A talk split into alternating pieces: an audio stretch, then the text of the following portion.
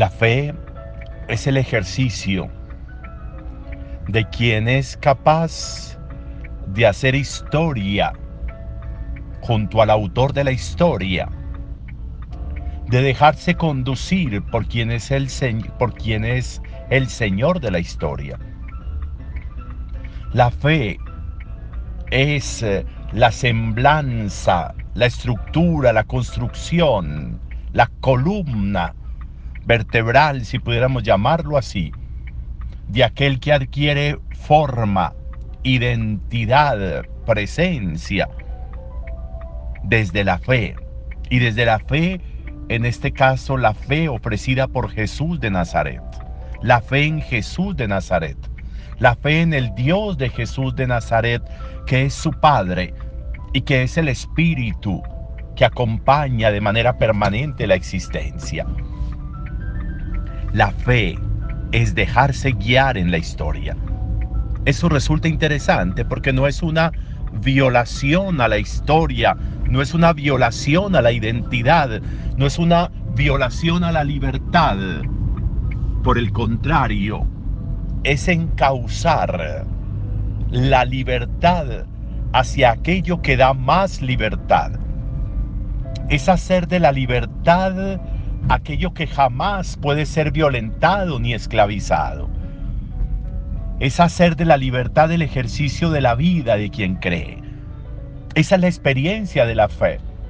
Porque es la experiencia de quien ama desde el amor, de, de aquel que se enriquece en la riqueza misma, de aquel que se fortalece, en, se fortalece en quien es la fuerza y el autor de la fuerza, de aquel que es imbuido por la luz, estando en la fuente misma de la luz. Eso es la fe. Por eso la fe es conducción, la fe es camino, la fe es dirección, la fe es norte, la fe es el ejercicio de la construcción de la vida. Y por eso resulta interesante que nosotros sigamos encontrando figuras de seres que se han dejado conducir por la fe, de quienes han hecho de la fe su historia de vida. Y aquí aparece este elogio tan importante que encontramos en la primera lectura que se hace de Elías en los libros sapienciales.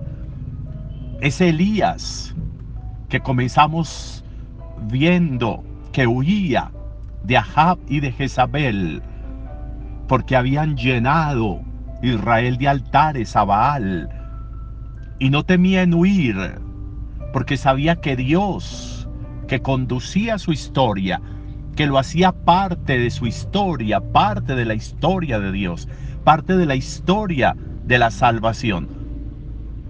Es Elías, se vio acompañado y ahí estaba en Sarepta y ahí estaba en el, en el torrente de Cedrón, y ahí estaba recorriendo, ahí estaba en el monte Carmelo, ahí estaba en el Oreb, ahí estaba experimentando el paso de Dios por su vida.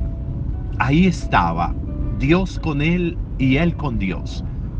Y por eso se hace este elogio tan grande de esta empresa que se llamó Elías, y que se engrandeció esa empresa, ese emprendimiento por Dios. Signos, siluetas relevantes en la historia. Hablamos de Elías, pero conocemos también a muchos que han hecho historia y están haciendo historia. Conocemos a muchos que se han ido dejando llevar por Dios y han construido una historia y han sido grandes en la historia. Muchos que han aprendido el ejercicio que enseñó Jesús.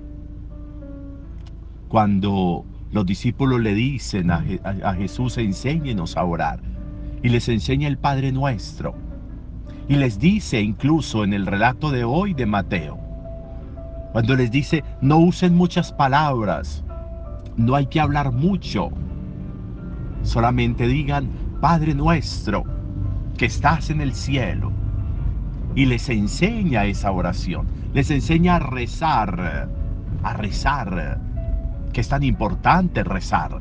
Orar es importante, pero no se puede dejar de rezar, porque el rezar es como la calistenia para hacer los ejercicios. El rezar es calentar primero antes de entrar a hacer ejercicios, antes de entrar a una exigencia corporal grande. Y eso es lo que hace el Padre Nuestro, eso es lo que hace el rezar. La experiencia profunda de tener un Padre, eso se llama filiación, eso se llama historia. No hago historia en soledad, no estoy solo, no vivo solo. Hay un Padre nuestro hay un nuestro, hay un nosotros. La historia no se hace solo.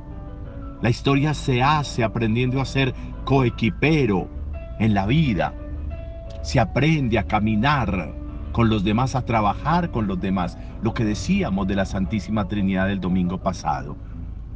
Los tres son uno en el sentido de que los tres trabajan por el hombre desde la paternidad, desde la filiación, desde la santificación.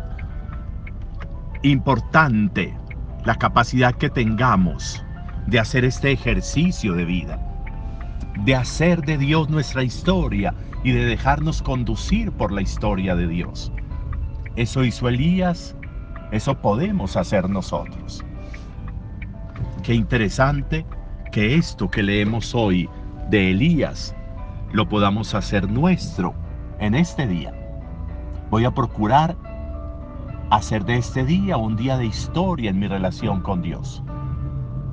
Voy a rezar el Padre nuestro con la conciencia de saber que tengo un Padre y que al tener un Padre tengo unos hermanos. Que al tener un Padre hay unos hermanos que caminan conmigo, con los que yo hago historia y quienes hacen historia conmigo como lo hizo Elías con Dios. Un buen día para todos.